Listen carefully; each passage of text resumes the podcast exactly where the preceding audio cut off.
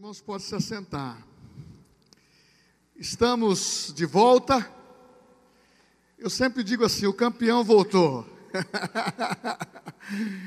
Justamente porque em Cristo Jesus, eu, você somos escolhidos para obter vitórias.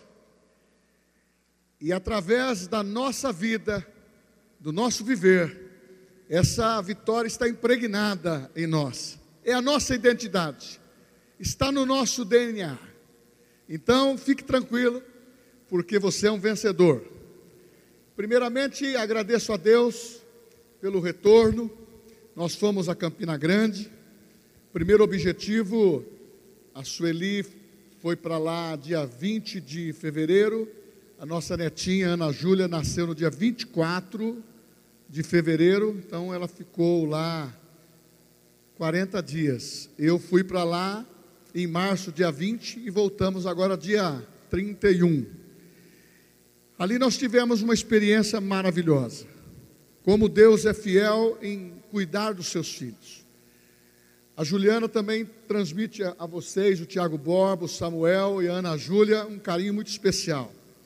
Nós passamos um momento de muita alegria e um momento de provação.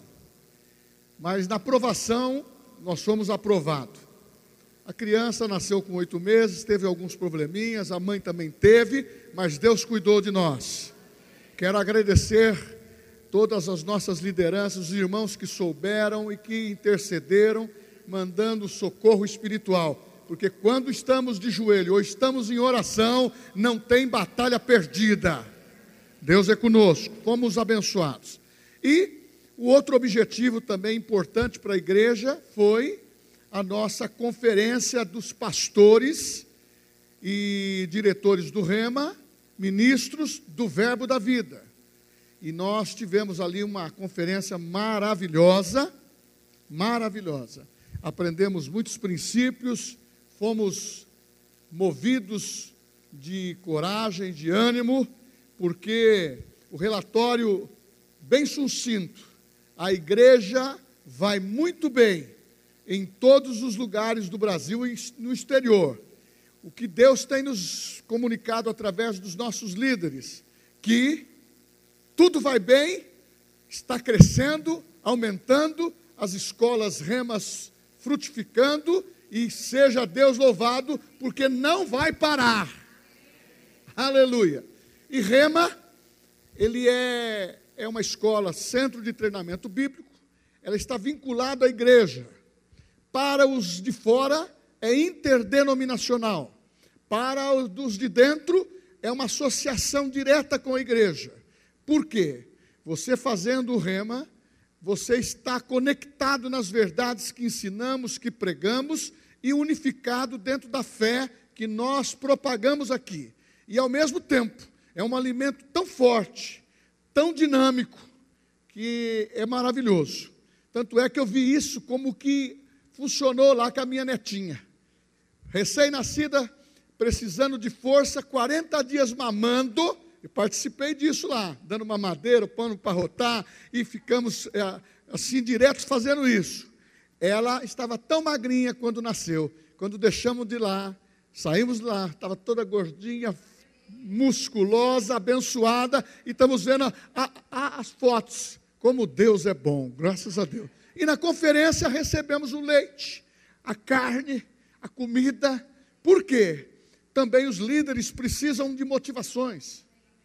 Os pastores, os diretores, porque é um trabalho contínuo e intenso. E, como nós ministramos hoje de manhã para os nossos líderes, duas fileiras cheias, uma das lições: os vencedores são como águias, voam alto. Os desistentes, eles sempre querem parar num estágio e não prosseguir. Nós também, como líderes e filhos de Deus e membros, precisamos dessa motivação. Porque quando você vê o testemunho de uma igreja pequena crescendo, eu fui no curso que nós fizemos de escola de ministro aqui, o nosso prático foi numa cidade chamada Zubim, Zumbim. Zumbim. Zubim. Zumbi. Nova aliança, né? É, dando risada por quê? Mas ali, irmãos, eu vi a graça de Deus. E este impactou muito meu coração. Um senhor de cor negra, talvez com 70 anos de idade, uma senhora, vieram dos Estados Unidos, tem um ministério onde eles estão associados e agora associado ao Verbo da Vida. Esse setor é, um sertão, é no sertão nordestino. Este homem foi convidado pelo nosso presidente, o Guto, para assumir essa cidade, um desafio. O homem, acostumado a viver nos Estados Unidos, vinculado a uma igreja grande, uma igreja de, de progresso, ele disse: Eu aceito o desafio. Ligou para o pastor dele de lá, o pastor disse: Esse desafio é o que estava no meu coração. Como que é essa cidade? É muito simples, é no sertão. Então, olha, a igreja vai crescer e a cidade também, porque vai ter experiência, influência espiritual e financeira. E lá, eu vi lá, o negócio é pobre. E disse: Nós vamos contribuir para que cresça. Mas o que mais tocou meu coração? Ele. Oi, querido. É, e vão assumir a igreja e a cidade, todos a, a da comunidade. Eu só não tenho os nomes deles ainda, mas vou ter.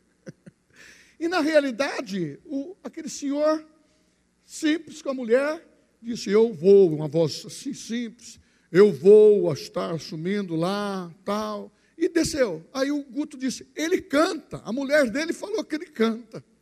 Quando esse homem abriu a boca, o poder de Deus, ele cantou em inglês. Olha, coisa tremenda. O ambiente ali tremeu da influência do poder do Espírito Santo. Foi tremendo. Então eu vejo o seguinte, contando essa experiência para um apenas um início da mensagem. Como o poder de Deus, o poder do evangelho influencia e capacita pessoas. Igreja, e as nossas vidas. Há duas gerações na Bíblia privilegiadas. A primeira foi a geração que recebeu Jesus. E os discípulos abraçaram a palavra e foram para a pregação. Primeiro século. Possivelmente os últimos apóstolos morreram entre 90 a 100 anos. Eles influenciaram falaram de Cristo, o Evangelho atingiu, o poder contagiou, milagres e maravilhas. Mas Jesus disse: Este Evangelho será pregado no mundo todo. Ele disse lá atrás. Então, vírgula. Abra a palavra em Romanos 1,16.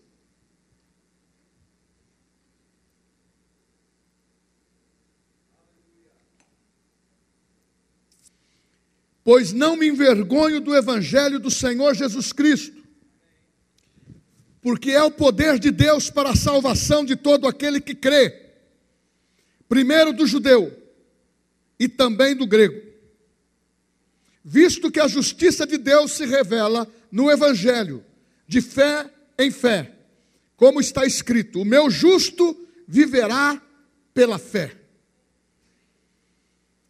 Eu quero dizer para você que a segunda geração privilegiada é a nossa. Iniciou em Cristo a dispensação da graça, o tempo da oportunidade, a chance do homem religar-se com Deus, aceitando Cristo, sendo perdoado nos seus pecados, incluso na sua morte participante da vitória da sua ressurreição e crendo que ele crê para a vida eterna. E essa geração de hoje, realmente, Jesus deu um exemplo de como é tempo de aceleração quando usou Filipe. Ainda um homem sem expressão, depois se tornou diácono, poderoso nas Escrituras e cheio do Espírito Santo. Ele tirou Filipe, lá de Samaria, num movimento sobrenatural, e o levou para encontrar com o eunuco naquela carruagem que estava indo para a África. E ali ele pregou o Evangelho. Hoje é tempo de aceleração. Como eu disse, ministramos hoje, Isaías 40, 31. Mas o 30 diz: os jovens estão se cansando, estão tendo fadiga. As pessoas de mais idades e assim por diante estão cansando-se, porque a labuta desta vida é para tirar a nossa energia. Mas aqueles que confiam no Senhor serão renovados como águia e subirão, correrão e não se cansarão. Então é tempo de aceleração. E o poder do Evangelho é para a nossa geração. Não nos é dado outra autoridade a não ser esta. Faça valer a autoridade da quem, de quem delegou a você, que é o próprio Jesus Cristo, o autor e consumador da fé. E ele disse para os discípulos: Ide por todo mundo e pregai o evangelho a toda criatura. Aquele que crê e for batizado será salvo. E hoje eu contei uma história da manhã que impactou meu coração. Uma criança de 10 anos morava numa simples cidade. E ele tinha no seu coração o desejo, um sonho que era latente, tocava o seu coração. E ele, para realizar esse sonho, só tinha ele 10 anos de idade. Ele vendia lápis todo dia na vizinhança para ter recursos. E essa criança simplesmente estava dentro de um objetivo. Mas isso mexeu também com a pessoa que o viu fazendo isso todo dia. E essa pessoa, um senhor, chegou perto dele e perguntou: O que, que você faz e qual o objetivo que você tem em vender esses lápis? Ele disse: Olha, eu tenho um sonho no meu coração. Eu quero reunir 6 milhões de dólares. Mas qual o seu objetivo? Eu quero construir um hospital na nossa cidade. Uma criança de 10 anos envolvido com essa história. Mas aquele homem admirado, curioso, não hesitou. E ele exclamou para a criança, dizendo: Esse trabalho é muito intenso para um menino, não é mesmo? O menino olhou para ele e disse: Não é não. Não é não. respondeu aquele grande sonhador de 10 anos: Eu tenho um objetivo. Em outras palavras, não é não. Qual foi a resposta que mais motivou o coração daquele homem e a mim que li essa história? Ele disse: Os meus sonhos vão ser realizados, porque eu tenho um amigo que está me ajudando. Nós sabemos que esse amigo é Jesus e sabemos que temos que ter um amigo junto a nós. A Bíblia fala que há amigos mais chegados do que o próprio irmão. Hoje a manchete do Jornal da Cidade, na capa, quando eu peguei na minha garagem, estava escrito que a arte de fazer amigos. As pessoas seculares têm essa necessidade. E nós também, dentro da vida cristã, nós sabemos que o nosso melhor amigo é Jesus. Mas também quero dizer que o sonho dessa criança também foi falado por Jesus, aonde ele iniciou um grande hospital. Está em Lucas capítulo 10, aonde você vê a parábola do bom samaritano. Aonde a retratação da história que Jesus contou é que quando passava à beira do caminho, vê um homem ali, moribundo, um homem que foi assaltado, machucado e largado, porque ele foi assaltado. Mas passa um, um sacerdote e olha e não dá nenhuma motivação, não ajuda. Passa um levita, olha e não ajuda. Muitas vezes ter a religiosidade dentro do coração e não saber o que devemos fazer com ela. Isso é sinal que nós temos a teoria, mas não arde nada dentro do nosso coração. Mas quando passou um samaritano que não se dava, o samaritano não se dava com os judeus, olhou e acudiu. Levou este homem num hotelzinho, numa estância, numa estrebaria ali, e pagou para ele ficar, mas antes passou o óleo, curou as feridas e cuidou dele. Aonde eu quero chegar com isso? Eu tenho um amigo que me ajuda. E esse amigo me ajudou tanto que trouxe você para a casa de Deus, como trouxe a mim. Se nós estamos aqui, a igreja é um grande hospital, aonde ela trata de todos os tipos de situações, começando a chegar quebras, maldições hereditárias começando a ensinar o teu coração. Você é curado pelo poder da oração do nome de Jesus.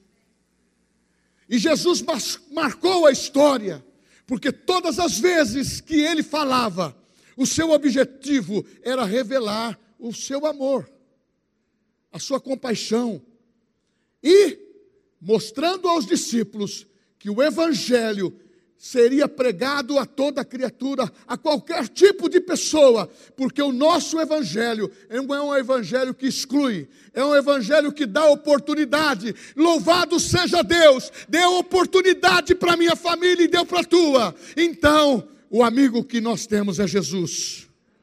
Mas esta palavra que iniciamos em Romanos 11 ou Romanos 1:16 é poder de Deus para todos aqueles que creem. É poder de Deus. Meu querido, nós possuímos uma mensagem tão forte que Paulo, quando escreveu aos Colossenses, ele disse: Graças damos a Deus da parte do nosso Senhor Jesus Cristo, orando sempre por vós desde que ouvimos falar da vossa fé em Cristo Jesus. Os colossenses eram sensibilizados pela a mensagem da palavra. E do amor que tendes para com todos os santos. Se eu não amar o meu irmão que que eu vejo, como que eu vou amar a Deus que eu não vejo? E diz assim: por causa da esperança que vos está reservada nos céus, da qual antes ouviste pela palavra da verdade, do Evangelho, que já chegou a vós, como também está em todo o mundo, e já vai frutificando. E eu construí no meu coração o poder dessa mensagem, como que Jesus preparou pessoas simples, temos tratado do princípio que não é a tua posição que influencia, mas é o teu crescimento espiritual. Jesus tinha necessidade de ensinar e de demonstrar poder. Quando eles estavam cruz, começando, ver as atitudes. Pedro, homem que influenciou o poder do evangelho depois, Mas antes,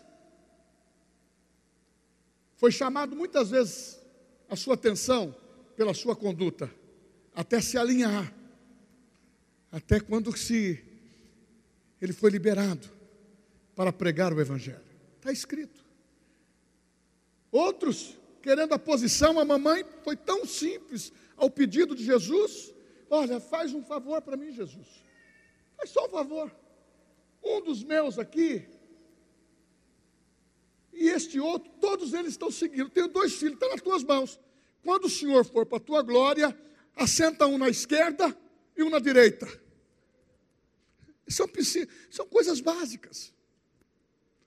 E o outro, que é o apóstolo do amor que você conhece, ele voltou e disse: Jesus, me rejeitaram lá, naquela cidade. Eu peço para o Senhor mandar fogo lá e consumir todos. Jesus disse para ele: De que, que espírito sois vós? Irmãos, quando a gente é movido por uma por falta de conhecimento, nós tomamos atitudes erradas. Quando nós queremos apenas uma posição, eu estou salvo em Cristo e não preciso de mais nada, nós deixamos de crescer. Paulo fala: desenvolvei a vossa salvação com temor e tremor. O poder do Evangelho, como eu disse no início, é o poder do avanço, é o poder que vai acelerar a igreja dos últimos dias. Nós temos o remédio para este mundo. É como essa criança, nós temos que estar vivendo os sonhos de Deus. E os sonhos de Deus é que o evangelho seja pregado em todo o mundo. Paulo já tinha visto isto. E agora, mais do que nunca, nós vemos que o Evangelho está sendo pregado, é necessário, mas temos que ter você para participar. Sozinho, não vamos conseguir, mas juntos, nós vamos atingir o alvo. Por que acelerar? Porque tem muita gente se perdendo, e o Evangelho é aquele que pode fazer a mudança de vida e a transformação. Primeiramente, você vê muitas pessoas dentro de um evangélico básico, rudimentar, apenas o necessário. Mas quem, é, quem tem a, a consciência que é filho de Deus, que nasceu de novo, que vai para os céus, precisa cair a ficha, precisa conhecer o Evangelho. Paulo diz para Colossenses: vocês estão transbordando em amor. A palavra do Evangelho tem transformado toda a igreja, no meio de pressões, de aflições. Ah, o Evangelho está frutificando no mundo todo. Foi essa promessa que foi feita. Vou contar hoje. A Miriam, minha nora, me mandou hoje uma, uma notícia que está, aconteceu no Canadá. Foi um site cristão que contou. Pessoas não crentes.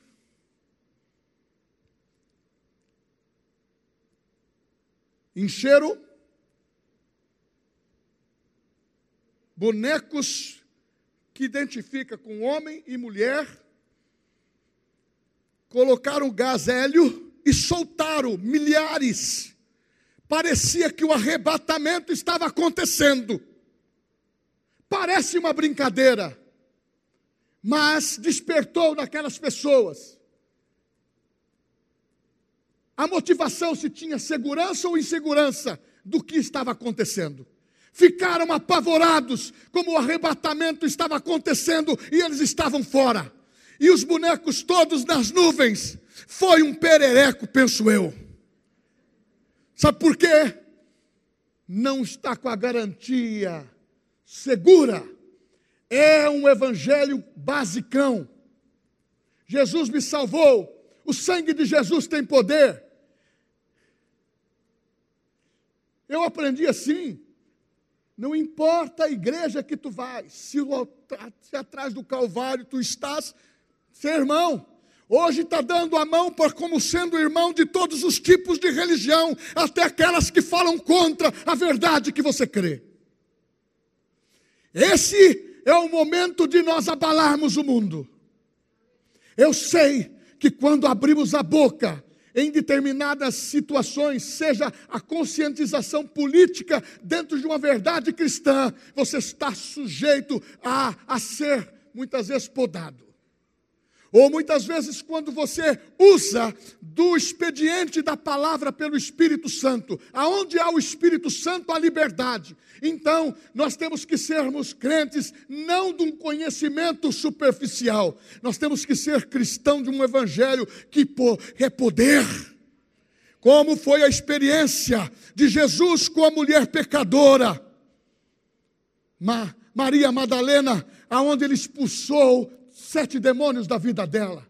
Mas sabe para quem, quando ele ressuscitou, que viu primeiro?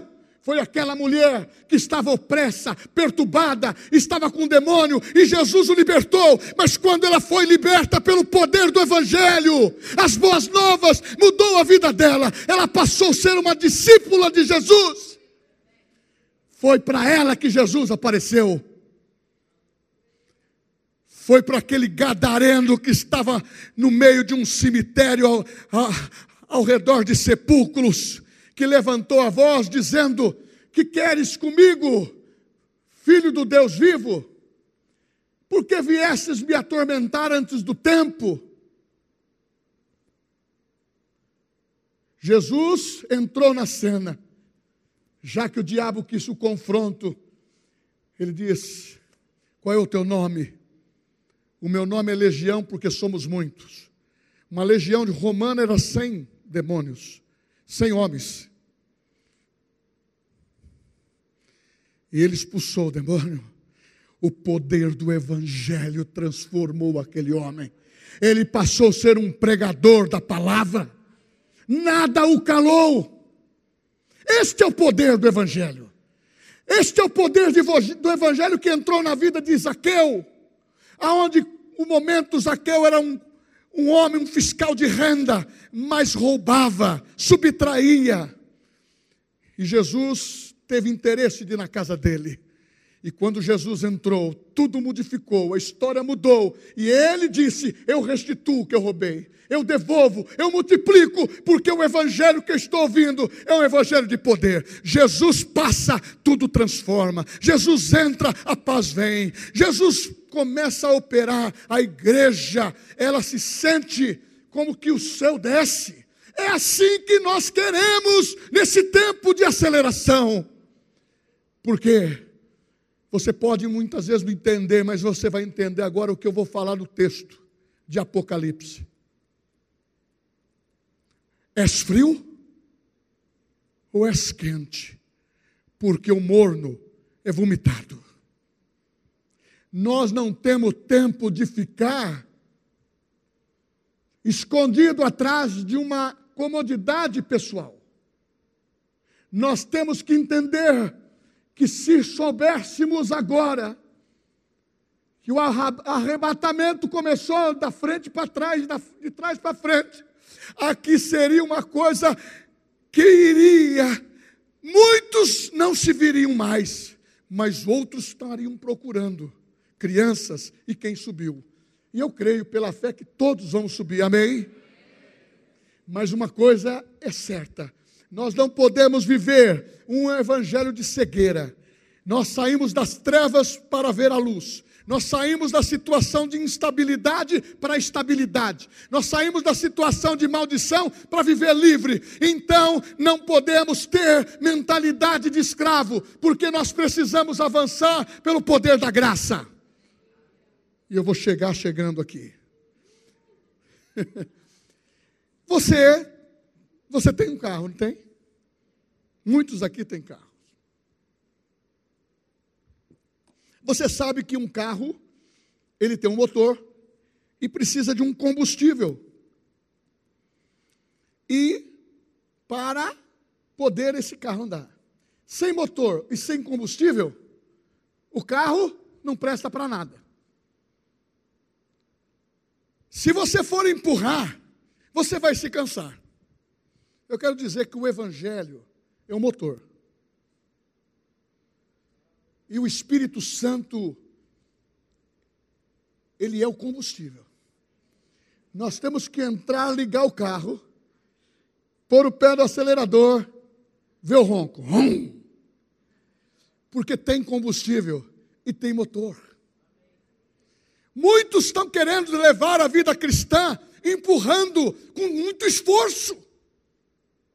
Mas Jesus disse: Vinde a mim, vós que estáis cansados, sobrecarregados, eu vos aliviarei.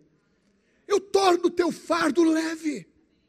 Empurrar o carro, não adianta dizer que tem carro, ele precisa do motor e do combustível. Mas o crente, que está atuante dentro do poder do Evangelho, é poder de Deus. Não é que vamos ter, é poder de Deus, é poder de Deus, é poder de Deus. E nesses tempos do fim, a aceleração precisa entrar no compasso de Deus. E a Bíblia fala que os grandes ajuntamentos precisa ser feito com a sinceridade do coração. Nós estamos num grande ajuntamento. O mundo pode ser mudado. O mundo está esperando a resposta da igreja. Aquele sonho dessa criança, espiritualmente, é retratada no bom samaritano. Embora ele estava pensando realmente de construir um hospital. Mas o que eu quero te dizer que o Evangelho trouxe você até aqui. O Evangelho tem mantido a tua vida com a visão de ser uma pessoa vitoriosa em tudo que for fazer, porque o Evangelho, ele dá oportunidade a todos. O Evangelho, ele fala da salvação, mas ele dá continuidade àquilo que Deus tem em todas as áreas para a tua vida. Sabe por quê? O Evangelho é completo uma frase muito especial. A igreja é completa. Deus pensou em tudo. O Espírito Santo que está executando essa obra através de nós já pensou em tudo. Ele só precisa de mim e de você. Aquele jovenzinho, 10 anos, eu tenho um amigo. Eu tenho um irmão dentro da igreja. Eu tenho um parceiro. Eu tenho líderes, eu tenho uma igreja que tem uma membresia que todos vão morar no céu. Não se engane, o nosso evangelho não é futurista. O nosso evangelho, ele é de poder de Deus para o dia de hoje, é por nosso dia a dia. É dia a dia. E quando você começa a entender a força, a força de um sonho, a força do poder do Evangelho, as coisas começam a estremecer. Como muda o mundo? Lendo a palavra e vendo como aconteceu. Rapidamente, Davi entrou em muitas batalhas. Chegou um momento que ele não tinha mais como agir, precisava convocar as tribos de Israel que que não estavam se entendendo. Mas quando o propósito é único, o objetivo é único, quando há unidade, quando você sabe que Cristo morreu, logo todos morremos. Se comemos ou bebemos, é para a glória do Senhor. Enquanto temos fôlego de vida, nós temos uma missão. Enquanto nós temos fôlego de vida, nós podemos ter este poder do Espírito Santo e do Evangelho, que é poder de Deus dentro de nós, é que muda a nossa vida, que muda a nossa família, mas muda o mundo. Este mundo precisa de pessoas como nós. Daniel falou muito bem sobre o culto do amigo. Está na hora que agora abriu a porteira é para nós trazermos pessoas para Cristo. Davi, quando precisou, ele convocou Teve uma tribo que está em 2 Crônicas, ele convocou, chama a tribo de Zebulon. Vieram 50 mil homens, com o coração único, resoluto, homens de guerra, homens de habilidade. Naquele tempo era isto que se falava, para conquistar aquilo que Israel estava com a promessa de Deus, está até hoje, usava. Marcou a história de Israel essa peleja, essa luta. Mas quando veio Jesus, ele mudou. Um novo mandamento vos dou. Mudou tudo. Cumpriu-se a lei, mas mudou tudo. Porque agora é graça. Porque aquilo que estava perdido ele veio resgatar. E quando ele resgatou, ele revelou o poder que há através da palavra que nasceu no coração de Deus e que para nós chama Jesus Cristo. O poder do Evangelho, o poder de boas notícias, dizendo: você está incluso na morte dele, se você confessa Cristo. Você está incluso na ceia, no corpo. Você está incluso como participante. E ele falou simplesmente o seguinte: a história agora vai mudar. A igreja está sendo formada. Vocês se recordam quando ele soprou o Espírito, quando os discípulos estavam assustadinhos?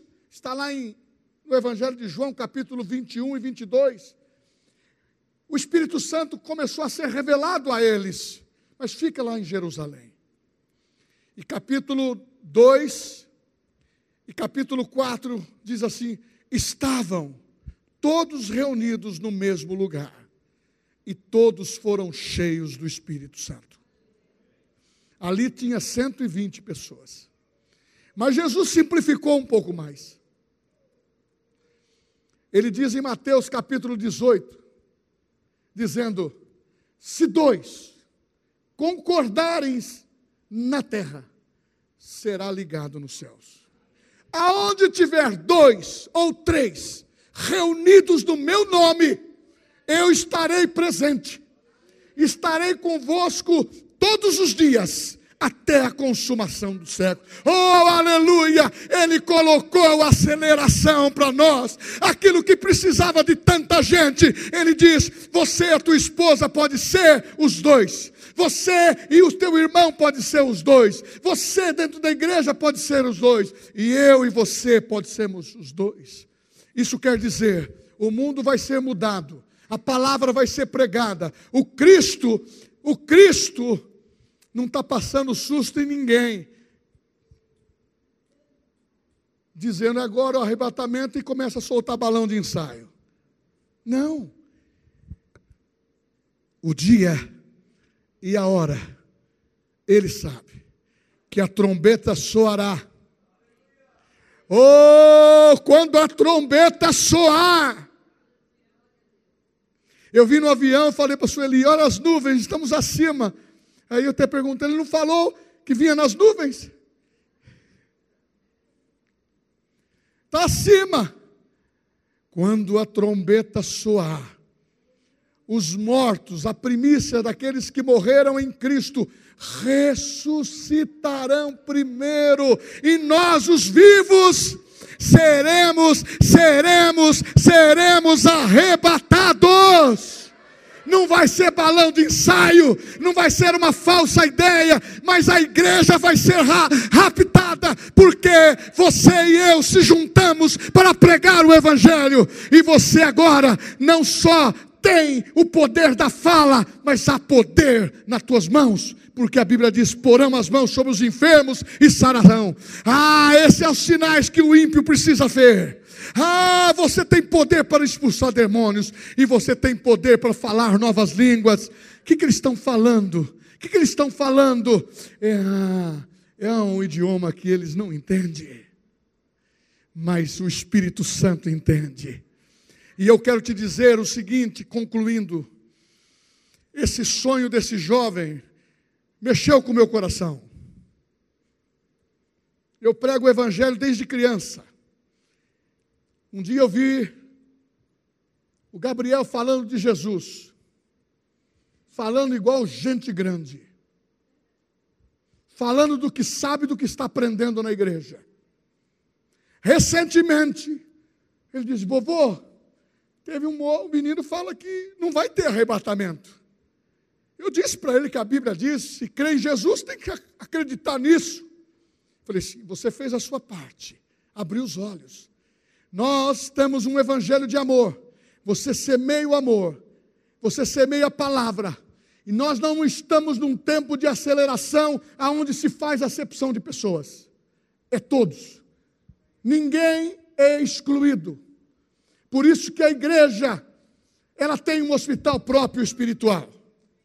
Mas quando você senta aí, peça para Jesus, sara a minha as dores que estão no meu coração. Ah, faz uma operação total na minha vida. Eu quero mudança de vida, mudança de pensamento, mudança, mudança total, porque quando você nasce de novo, deixa eu falar para você, você deixa a velha vida, você começa a viver uma vida nova com Cristo. E se houver um acidente, você sabe que Jesus vai te perdoar se você confessar. Mas o que é necessário é você tirar essa velha natureza. Conta-se uma história que tinha que passar um rio. Porque houve uma grande um grande incêndio na floresta. E um elefante estava tinha facilidade de passar a correnteza. E um bichinho chamado o que pica, escorpião. Você vê como que vocês sabem? Desde poder para pisardes em serpentes e quê? Ele pediu: Olha, eu não posso passar, eu vou me afogar. Você não me dá uma carona? Eu e Zezinho comentamos agora, é, essa semana, sobre isso. E ele deu a carona. E ele, todo alegre, passando o rio, quando estava terminando a passagem, ele. Seu escorpião, você está me matando com seu veneno. Você me picou. Essa é a minha natureza.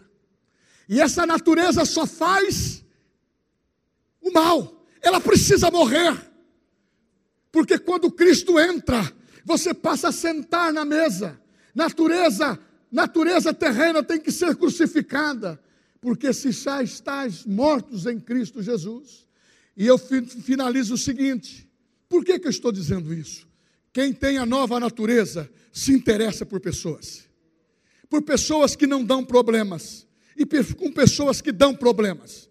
Porém, é necessário as pessoas que têm problema dizer, eu preciso de ajuda. E elas serão ajudadas.